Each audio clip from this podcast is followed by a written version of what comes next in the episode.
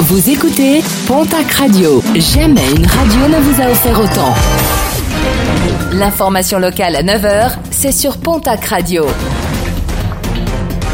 Bonjour Jean-Marc Courage Sénac. Très bon mardi et merci de nous avoir choisis. Suite à la découverte du corps sans vie d'un homme de 42 ans dimanche matin, quartier Saragosse à Pau, l'enquête ouverte pour homicide volontaire a été confiée à la police judiciaire de Bayonne. Un homme de nationalité russe, âgé lui de 44 ans, a été interpellé. Il est soupçonné d'être l'auteur des coups de couteau mortels. L'enquête devra notamment déterminer les raisons de cette agression mortelle. Autopsie prévue ce mardi, celle d'un homme de 39 ans retrouvé mort à son domicile de Cercasté jeudi dernier. Son colocataire interpellé est soupçonné de ce meurtre. L'autopsie devrait confirmer la mort par arme blanche. L'enquête a été confiée par le parquet de Pau à la brigade de recherche de l'Escar.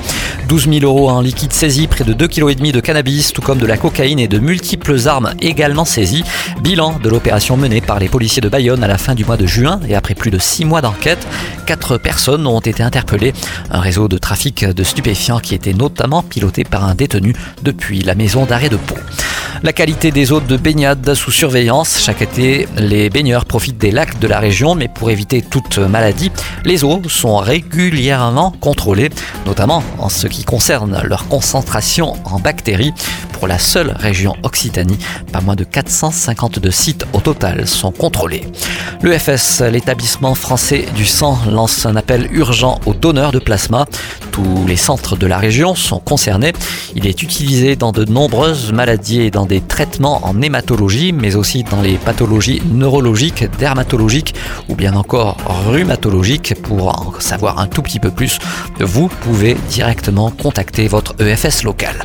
Et puis les médiévales de Montané, ce sera ce week-end, 21e édition de ce festival autour duquel pas moins de 19 associations partenaires s'investissent.